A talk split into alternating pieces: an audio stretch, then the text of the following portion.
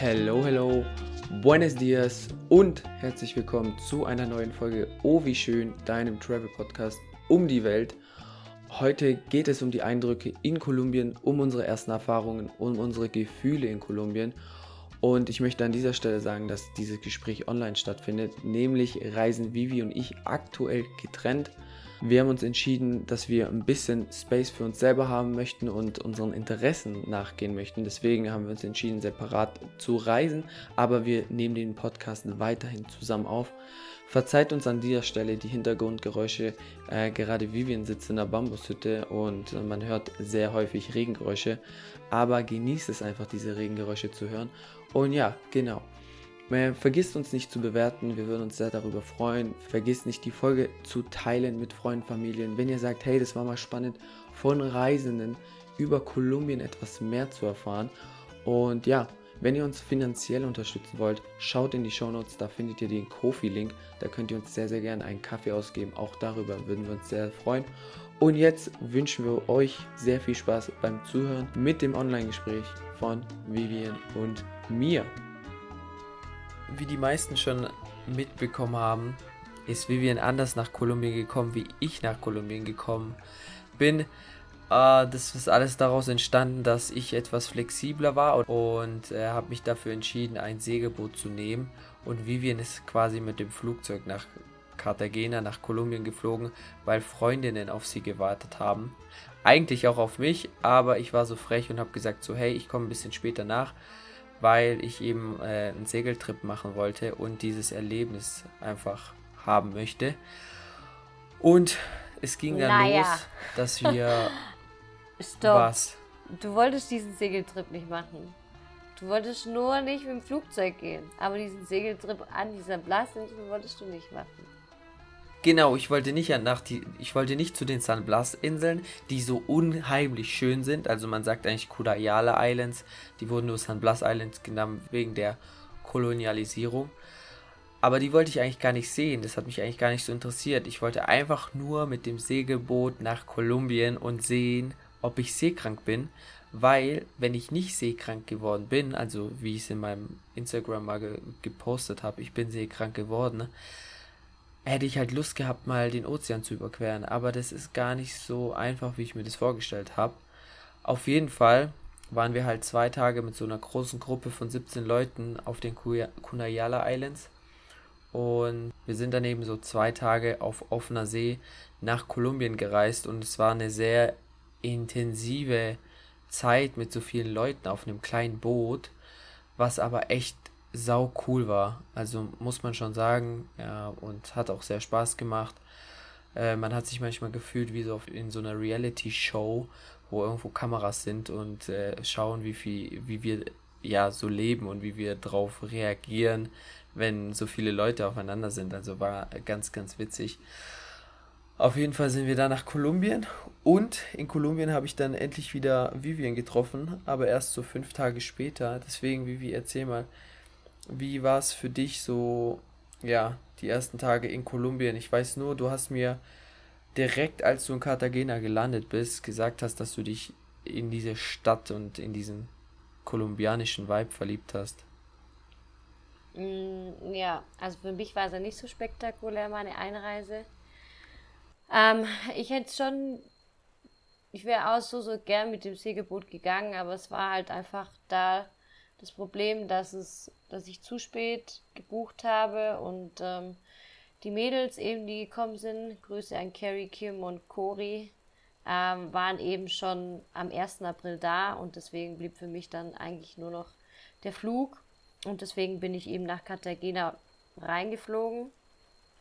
Und ja, ich weiß nicht, Kolumbien hatte für mich immer schon so, ich hatte immer so ein Drang, nach Kolumbien zu gehen. Ich glaube, das lag da, daran, dass ich immer eine, in meinem alten Fitnessstudio eine kolumbianische Zumba-Tänzerin hatte und ich mit der so viel über Kolumbien geredet habe und sie ja immer gesagt hat, man muss aufpassen in dem Land und das ist aber auch schon ewig her. Und deswegen hat mich das irgendwie auch immer gereizt, weil ich sehen wollte, wie sind die Menschen da. Und deswegen hatte ich auch von Anfang einfach so einen richtig guten Vibe, als ich in das Land reingefahren bin. Und natürlich, du kommst da an und alles, was direkt auf dich loskommt, ist Musik, Menschen, die tanzen, Menschen, die auf der Straße tanzen. Und ja, es war richtig schön. Also irgendwie ist es anders zu den anderen zentralamerikanischen Ländern. Auch die, auch die Bevölkerung ja, es da. Ist ja also kein Zentraler, es ist ja nicht in Zentralamerika. Ja, sage ich deswegen, es ist anders als in Zentralamerika. Oder habe ich es falsch gesagt? Whatever. Es ist auf jeden ja. Fall anders als Zentralamerika. Und warum, wenn man sich vielleicht fragt, warum Fliegen oder Boot, warum geht es nicht über den Landweg? Es ist einfach, dass dieser, ja, dieser Gap zwischen den beiden Ländern, also es ist halt pure Wildnis dazwischen. Und das ist ziemlich gefährlich, weil, ja, sehr viele Drogenkartells dort sind, Piraten und sonst wie was. Deswegen gibt es nur die Möglichkeit, mit dem Flugzeug zu fliegen oder mit dem Segelboot zu reisen. Und das Segelboot, also das, man muss schon sagen, es ist sehr touristisch geworden in den letzten Jahren und äh, vielleicht für alle, die es interessiert, das mal zu machen, es ist so um die 600 Dollar pro Person, also ist nicht ganz günstig. Ich habe erst geschaut, ob ich irgendwie günstiger rüberkomme, aber jeder hat mir empfohlen, mach's über die offizielle Seite, weil sonst gerätst du an irgendwelche komischen Leute und das soll ja äh, nicht so harmlos sein. Deswegen habe ich mich letztendlich auch entschieden. Aber ich habe ein paar Tage wirklich gesucht und recherchiert, wie ich da anders rüberkomme. Aber man kann da leider auch an keinen Hafen gehen und einfach sagen, so, ich will jetzt nach Kolumbien äh, rüberreisen. Das geht leider nicht so easy. Es gibt auch gefühlt nur diese eine Company, die mit dem Segelboot darüber geht. Und es ist diese Blue Sailing. Also ich habe auch ja nach vielen geguckt. Aber ich habe so wenig gefunden. Ja, aber es hat, es hat noch. Ja, das stimmt, aber es hat noch, ich glaube, ich zwei, drei andere Huts am Ende. Aber die sind alle gleich vom Preis. Jeder verlangt um die 600 Dollar, vor allem weil High Season war. Ja, und weil es halt immer teurer wird, auch für die halt an dem Hafen anzulegen und so habe ich gelesen. Bevor ich es buchen wollte. Ja, genau. Ja. Genau. Ja, aber zu Kolumbien. Wir wollten, wir wollten euch ja ein bisschen was zu Kolumbien erzählen, weil wir ja doch auch wir zum Beispiel voll viel Schlechtes über Kolumbien gehört hat. Man kennt natürlich Pablo Escobar, der aus Kolumbien kommt und halt allgemein mit dem Bürgerkrieg und so war halt Kolumbien schon echt immer so ein Pflaster, wo man dachte, boah, da will ich jetzt eigentlich nicht hingehen, ne? Und ja, wieder das typische gefährlich und so weiter. Ja, halt dieses, ich meine, es war gefährlich bis vor, würde ich jetzt mal sagen, 15 Jahren. Aber mittlerweile hat sich das Land halt so gut gemacht und einfach nur damit man mal kurz sieht oder kurz weiß, wie Kolumbien aussieht. Kolumbien hat zwei Küsten, auch wieder Karibikküste und Pazifikküste. Und gerade Cartagena ist halt eben an der Karibikküste. Und was das Land halt auch hat, ist richtig viel Gebirge, eine Wüste, den Amazonas, den Regenwald. Und was dieses Land am meisten prägt und was dir als allererstes auffällt, wenn du in dieses Land kommst, sind eben die drei verschiedenen Völkergruppen, nenne ich es jetzt einfach mal, die sich hier halt eben aus den oder beziehungsweise die Bevölkerung aus drei verschiedenen Gruppen, die sich eben aus den Indigenen zusammensetzt, also die Ureinwohner Kolumbiens, die eben vor der Zeit noch vor der Kolonialisierung da waren, dann den Spaniern natürlich, die halt herkamen, und den Afrikanern, die eben Nachkommen von den Sklaven sind, quasi. Ja, und, und da kann man ja sagen, die Afrikaner haben sich eher in der Karibik angesiedelt. Bedeutet, man sieht einen ganz klaren Unterschied auch zwischen den, ähm, ja, zwischen der Bevölkerung. In der Karibik sind sie eher schwarz, dunkelhäutig und im Inland sind sie eher weiß und ja, sehen europäisch, ich sag mal europäisch aus. Aber auch, die haben sich auch im Pazifik angesiedelt. Man hat, ich habe es gesehen, als ich da mal danach geguckt habe. Und tatsächlich haben die sich eben an der Karibikküste okay und am Pazifik unten. Und für mich war das, also ich habe mich jetzt nie, bevor wir angefangen haben zu reisen, so mit dieser Geschichte über die Kolonialzeit richtig beschäftigt, also tiefgehend. Und es war für mich dann halt auch wieder so was Interessantes, das zu sehen, wie das entstanden ist und ähm, ja, was da damals passiert ist. Und ähm, ja. Ich würde gerne kurz auf die Kolonialzeit eingehen, weil ich echt finde, das ist was, was man schon wissen sollte, was da passiert ist. Ähm, ich würde kurz darauf eingehen. Ich mache es auch ganz kurz und knapp. Weil, also es war quasi so. Kolumbien zu der Zeit, wo die Indigenen noch waren, ist, wurde quasi, Kolumbien wurde im 16. Jahrhundert entdeckt. Es war halt erst Cartagena und Santa Marta und es waren eben die Spanier. Und eben auch im 16. Jahrhundert kamen dann auch schon die ersten Sklavenschiffe, die eben quasi aus Afrika kamen. Und die Sklaven haben damals eben dort im, im Kolumbien als Haussklaven oder eben auf Minen gearbeitet. Aber es waren eben nicht nur die Afrikaner, sondern auch die Indigenen wurden eben von den Spaniern versklavt und mussten quasi halt für die arbeiten und halt, äh, ja, Arbeit für die vollrichten, so auf die Art. Und was voll interessant ist, das habe ich bei der Recherche nämlich auch gehört, äh, gesehen, ist, dass es noch ein Dorf in Kolumbien gibt, das ist das, das nennt sich, ist quasi das einzige freie Dorf, das von entflohenen Sklaven erbaut wurde. Das wurde irgendwann im 17. Jahrhundert oder sowas, wurde das von denen erbaut. Und das heißt San Basilio de Palenque. Und es wurde, ich weiß nicht wann, aber es wurde auf jeden Fall von der UNESCO gekürt als Meisterwerk des mündlichen und immateriellen Erbes der Menschheit. Also richtig schön. Ich fand Wo das, liegt es? Das liegt unterhalb von Cartagena. Und es ist halt voll schön, weil seitdem, die haben das auch, also das sind quasi eben nur Menschen oder quasi, das sind die, die Nachfahren von den entflohenen Sklaven, die das erbaut haben. Und die haben halt da die ganze Tradition von Afrika und so, gucken die, dass das alles erhalten bleibt und die, und das ist halt, ja, irgendwie das zu sehen, ist das voll schön, dass die Leute da so dafür gekämpft haben und so. Deswegen, mhm. wir waren da nicht, aber du kannst da auch hin und deswegen, ich hätte, ich hätte da so Lust darauf, das nochmal zu sehen. Ja. Mhm. Also das kurz zur Kolonialzeit. Weil, ich finde. Ha, ja. Äh, kurz, hast du auch was gelesen in Sachen Gold? Also in Sachen der, der Goldzeit, beziehungsweise dem, das Land hatte ja sehr viel Gold und wie das dann dort ablief. Hast du da was gelesen?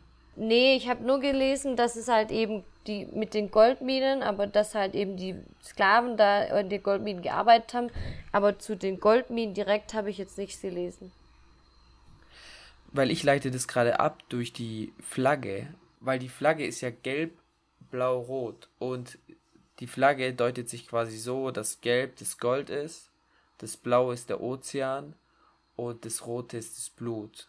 Und Gold halt, weil die gerade über diese Karibiküste, glaube ich, war es auch, quasi dieses ganze Gold dann transportiert haben in die anderen Länder und wahrscheinlich halt nach Spanien, nach Amerika, wo auch immer.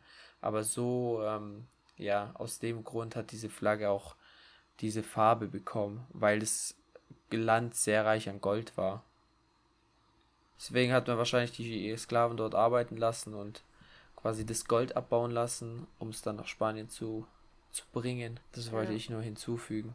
Ja, warum? Und ich wollte auch noch kurz sagen, warum wir auch immer in diese Geschichte so vertieft sind, ist, weil wir, das haben wir euch ja auch schon erzählt, immer diese Free Walking Tours machen. Und deswegen da wird man halt eben immer die Geschichte von einem Land irgendwie eingeweiht, in die Stadt, in, in, in das Land und ja, was, was eigentlich so dahinter steckt. Und deswegen finde ich es aber voll wichtig, dass man das irgendwie nach außen tragen muss, weil Geschichte war früher für mich in der Schule was, was uninteressant war. Und jetzt finde ich was, das ist so wichtig, weil jeder Mensch, jedes Land hat eine Geschichte und ich finde, dass sowas darf einfach nicht in Vergessenheit geraten, so. Ja, und dann siehst du auch mal, was alles abging und wie kompliziert alles ist halt so kompliziert und wie die Menschen früher ausgebeutet wurden und es ist schon etwas Wichtiges, wenn man in so ein Land reist, dass man auch versteht, äh, welche Geschichte hat das Land, welche Sprache hat das Land, die Kultur und dann macht irgendwie alles mehr Sinn und ja, solche, solche Basics, sag ich mal. Und ich glaube, die macht man aber persönlich, habe ich drüber nachgedacht, nur wenn man länger in dem Land ist und wenn man auf Reisen ist. Und jetzt, wenn man zum Beispiel in das Land nur Urlaub machen geht, dann interessiert man sich da, dafür wahrscheinlich meistens nie. Also so war das bei mir in der Vergangenheit. So, an dieser Stelle möchte ich ganz kurz nochmal einhaken. Nämlich hatte ich die Ehre, in den letzten Tagen Franz Faust kennenzulernen. Franz ist Ethnologe, lebt seit 30 bis 40 Jahren in Kolumbien und hat sein ganzes Leben damit beschäftigt, die native Bevölkerung in Kolumbien zu erforschen. Aufgrund seiner ersten Reise 1975, bei der er gemerkt hat, dass die native Bevölkerung sehr stark unterdrückt wird und äh, quasi unter den Teppich gekehrt wird. Und äh, da wollte er dann mehr wissen, was da geschehen ist. Und man kann sich das so vorstellen, dass aufgrund der Seuchen, die die Europäer und die Spanier mitgebracht haben damals im 16. Jahrhundert, sehr viele Indianer, darf man heute ja nicht mehr sagen, aber Indios gestorben sind. Und es ist eigentlich nur 5% der nativen Bevölkerung hat quasi überlebt. Und diese Bevölkerung wurde nach und nach in der Geschichte in Kolumbien sehr stark unterdrückt. Man hat ihnen Rechte weggenommen, man hat ihnen Land weggenommen und ähm, sie haben sich dann größtenteils ins Gebirge verschanzt. Und Franz hat sich da auf die Suche gemacht und, ähm, und die Rechte der indigenen Bevölkerung wieder ja, ins Leben gerufen und ihnen auch selber gezeigt, äh, dass sie ein Recht darauf haben, ein Recht auf ihr Land haben, ein, ein Recht hier ähm, ja, zu leben und auch ihre Kultur weiterzuführen. Und diesen Punkt fand ich sehr, sehr spannend, weil Vivian hat es ja vorhin schon gesagt, wir haben einen Mix aus der afrikanischen Bevölkerung, aus den Spaniern und eben aus der nativen Bevölkerung. Und hier kann man auch wieder ganz klar sehen, diese Menschen sehen aus wie Indios, Indianer. Und ähm, ja, das, das zeigt nur noch mal, wie vielfältig Kolumbien ist und äh, wie viel verschiedene Kulturen hier eigentlich aufeinandertreffen. Das war nur ein Zeitfact, den fand ich in den letzten Tagen sehr, sehr interessant. Ich kann jetzt nicht alles wiederholen, was Franz mir erzählt hat, aber es ist sehr, sehr spannend und einfach sehr inspirierend, dass ein Mensch, ähm, der aus Deutschland kommt, sich hier für die native Bevölkerung stark gemacht hat. Du hast nämlich mich auch gefragt wegen, wegen Bolivar, wegen diesem Typ, der Bolivar ja, genau. heißt. Was? Und der, ja. Das habe ich auch über die Free Walking Tour ein bisschen kennengelernt. Und ich habe dann Vivian quasi drauf, äh, drauf gesetzt, da nochmal drüber zu recherchieren, was der jetzt genau gemacht hat. Ja, aber jetzt erzähl mal du, was du zum Beispiel von dem noch in Erinnerung hast. Was war der für dich? Nur damit du mal deine, das, was du in Erinnerung behalten hast. Also er hat, auf jeden Fall war halt der Verantwortliche für die Revolution Kolumbiens. Und also gegen die Spanier quasi. Er hat also quasi das Land befreit. Und er hat halt nicht nur Kolumbien befreit, er hat auch Venezuela befreit, Bolivien befreit und Ecuador befreit. Und Peru er hat dann erzählt, dabei. und Peru, ah genau, das habe ich vergessen.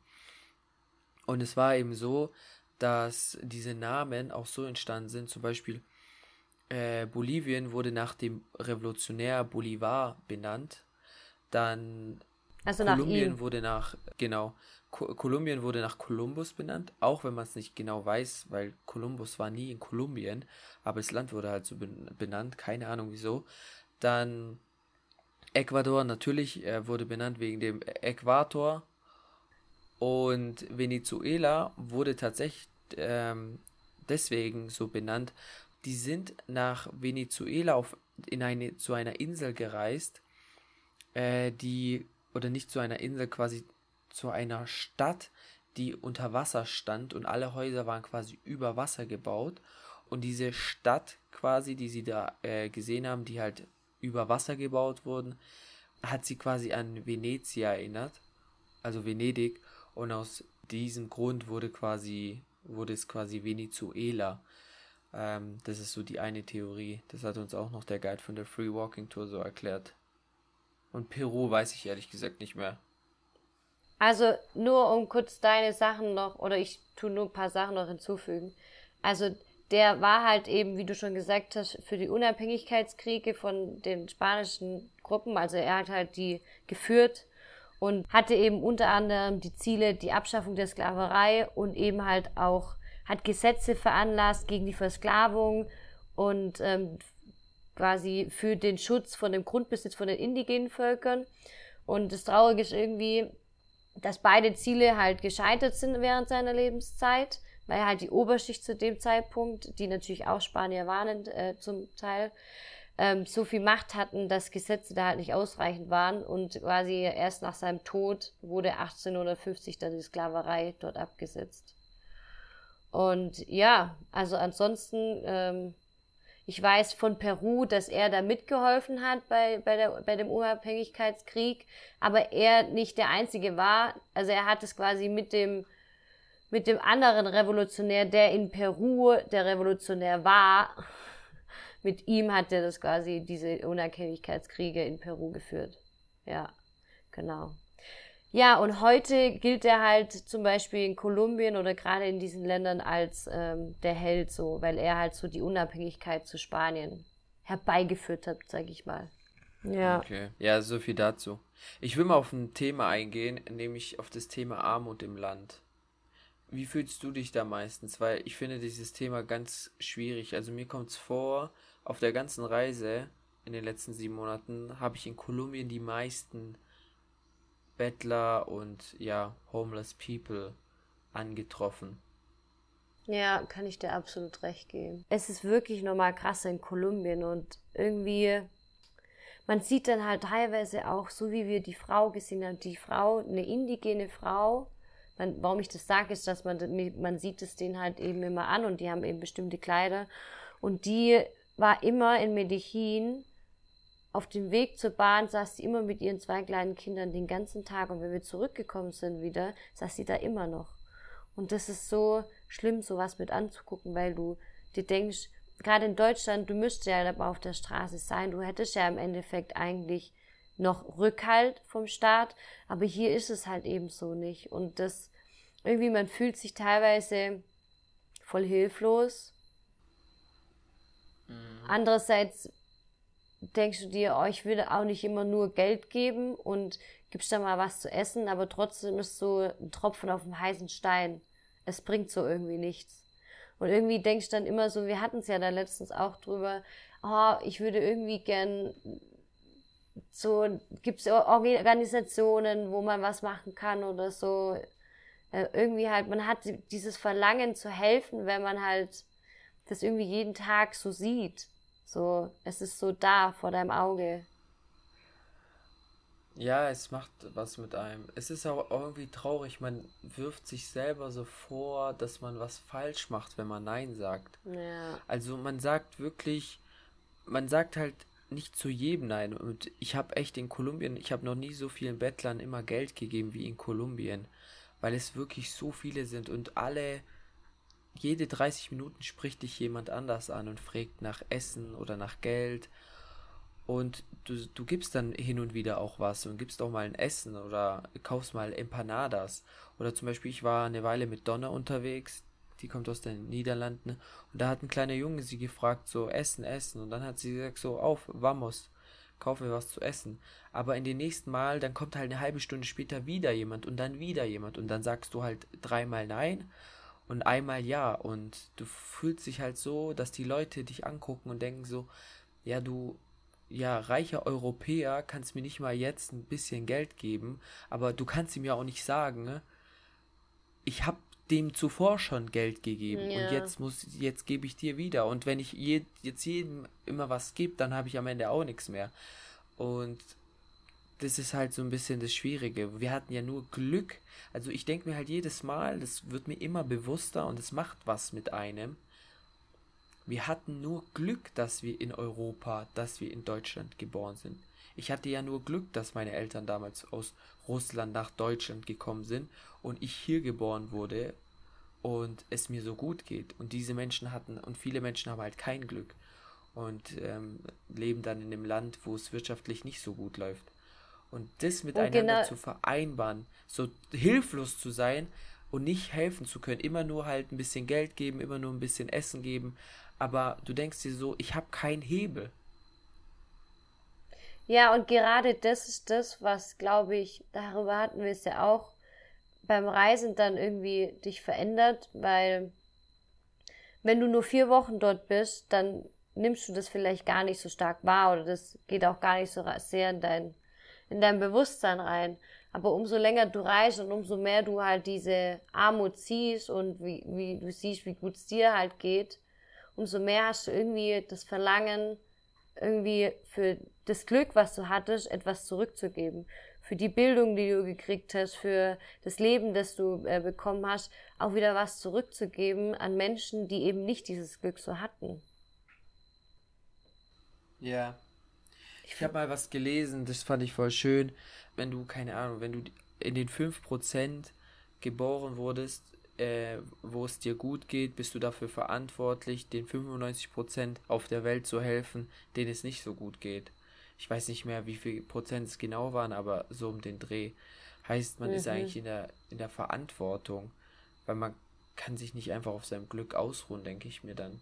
Man sollte ja irgendwie was tun. Und das ist das, was es halt mit einem macht nach so einer langen Reise.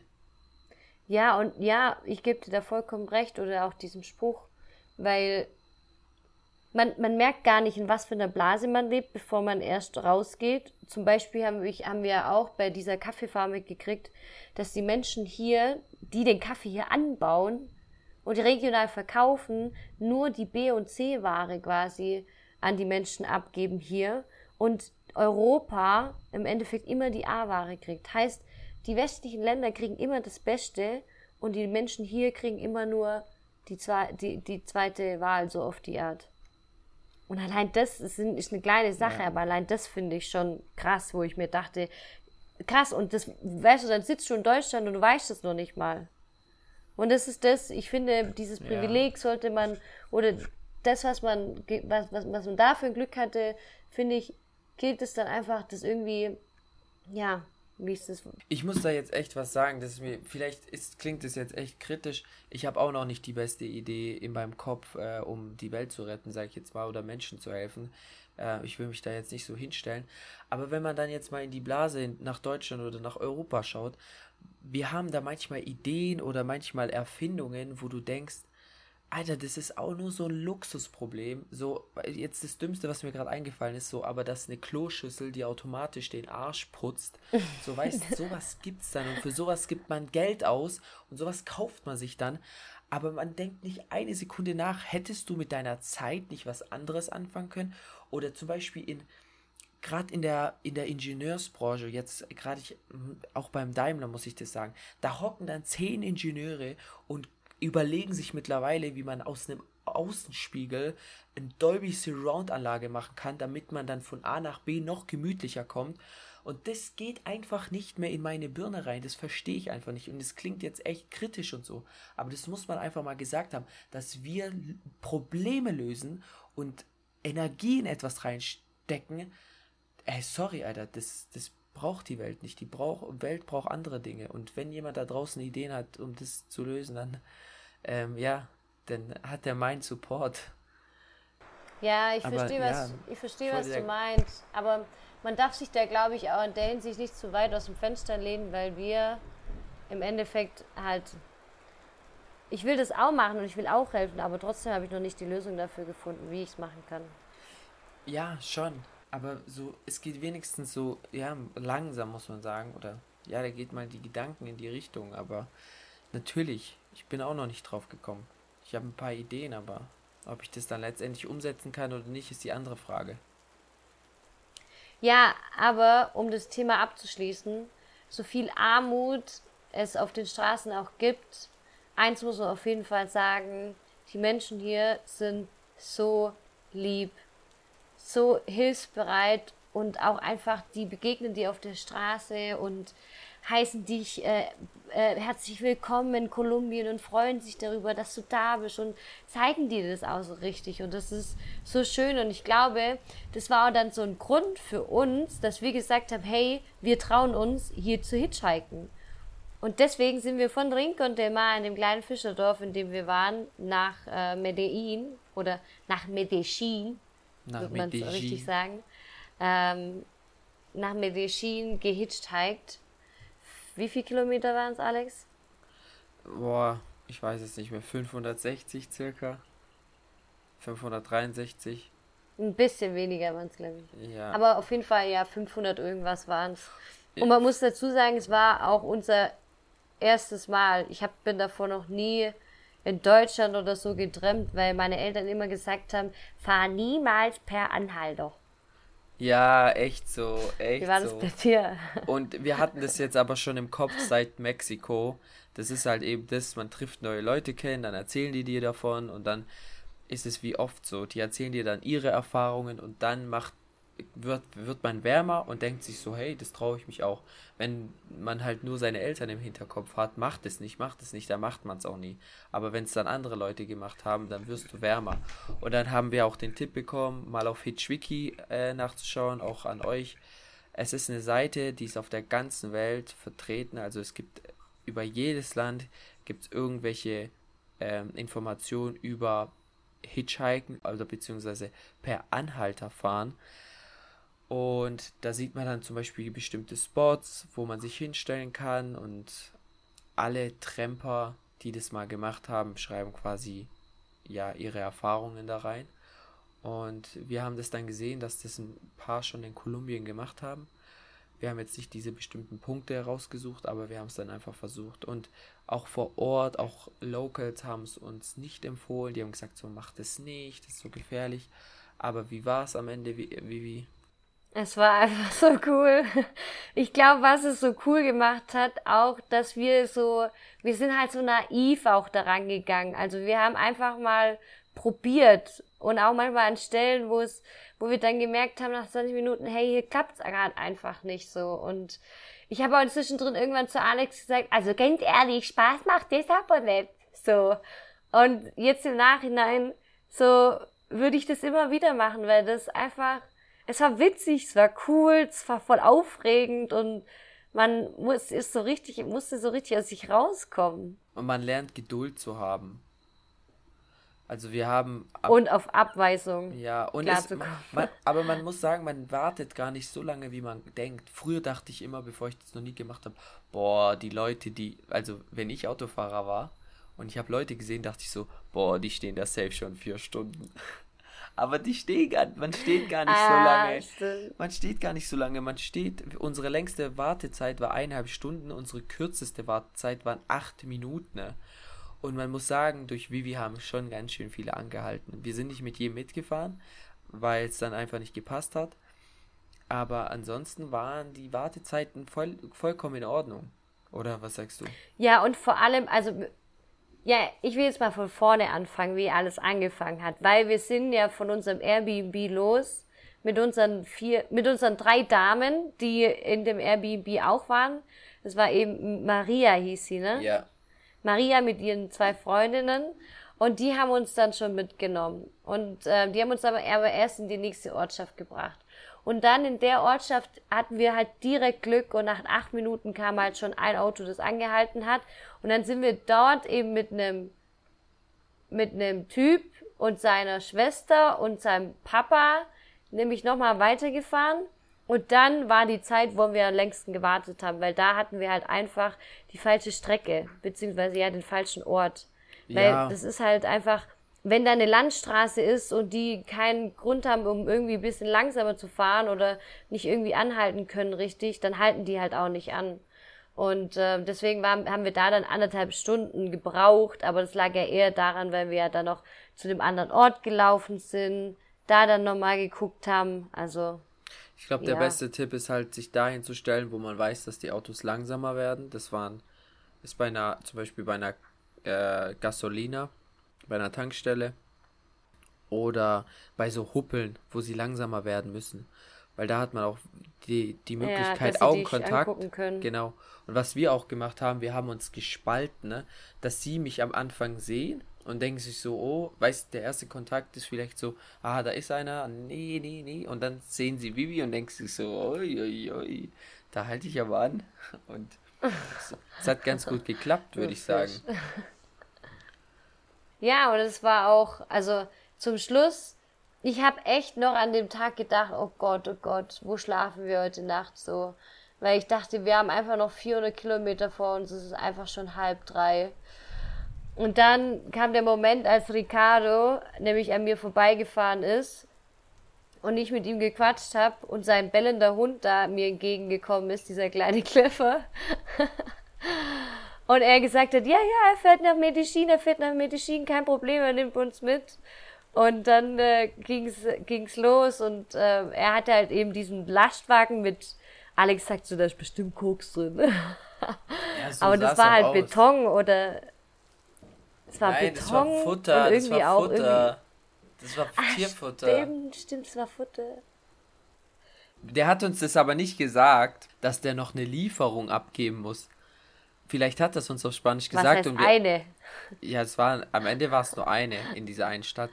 Das war ganz witzig. Das, Ach so. wir, Vivi hat gesagt, es ist wie so ein Praktikum bei einem LKW-Fahrer. genau so war es am Ende auch. Wir so haben alles echt. mitgemacht. Und zwei Sachen haben mich unheimlich. Also er war ultra lieb. Und wir haben mit ihm dann Spanisch gesprochen und so und haben uns unterhalten und Vivi hat dann mal Gitarre gespielt und er hat Musik angemacht und so. Und man hat sich halt die Zeit totgeschlagen, aber zwei Sachen haben mich gestört. Erstens, dass er so oft am Handy war. Meine Güte, war der oft am Handy.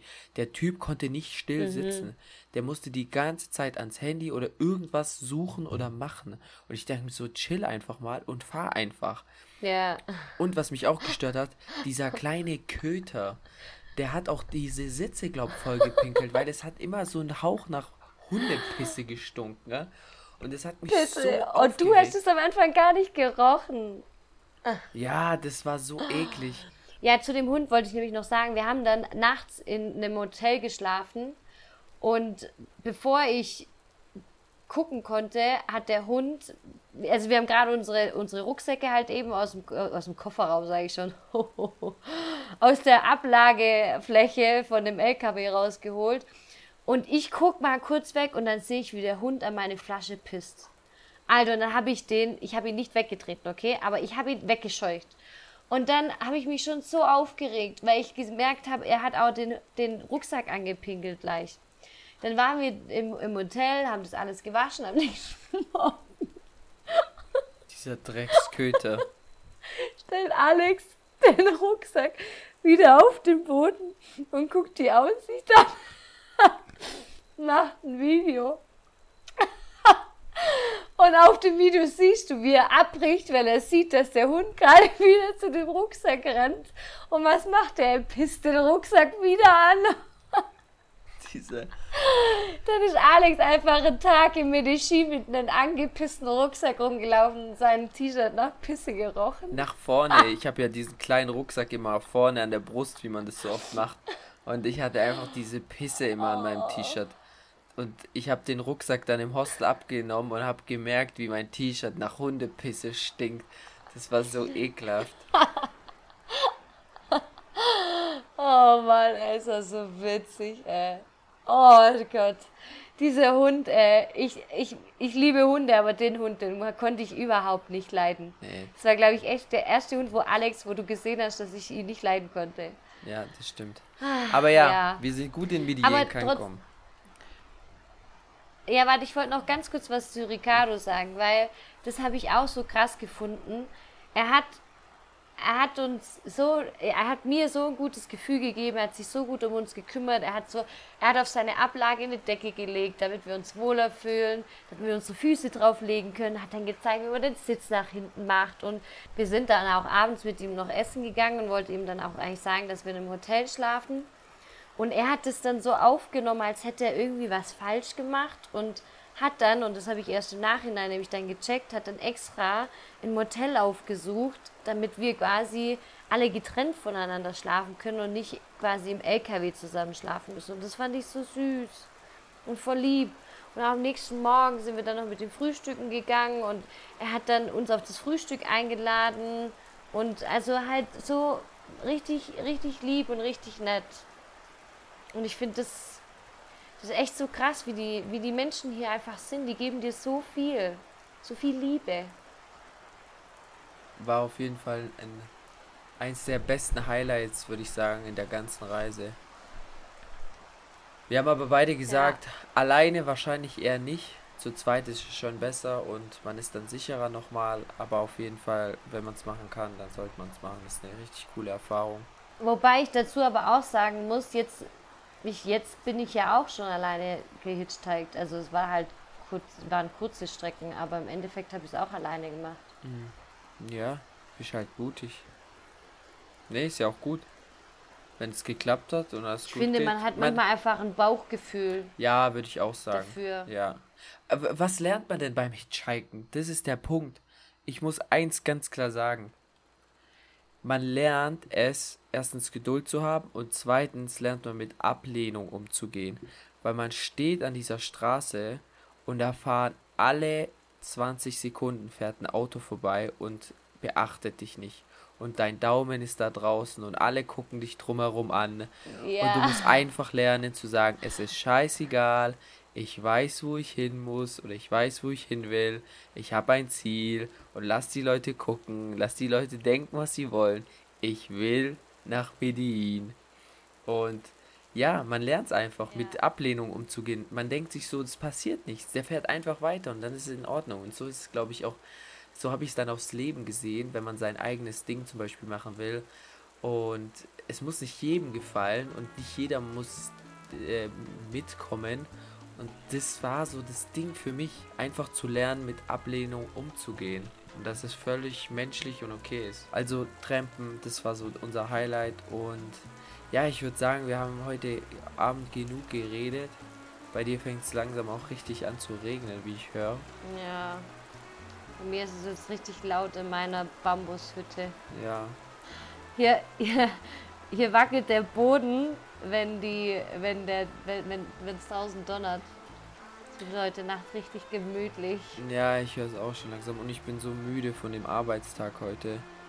Ähm, deswegen, ich würde jetzt auch langsam Schluss machen und zum ins Bett gehen. Ich hoffe, das hat so geklappt mit der Online-Verbindung. Wir hatten auf jeden Fall sehr Spaß, das mal so zu machen. Und wir hoffen, euch hat die Folge gefallen. Gebt uns auf jeden Fall eine Bewertung. Und ansonsten teilt die Folge auf jeden Fall mit allen, äh, die Angst vorm Hitchhiken haben. Äh, es ist auf jeden Fall lohnenswert. Können wir nur weiterempfehlen. Und jetzt würde ich sagen, adios, macht's gut und ja, buenas noches. Ciao, Le.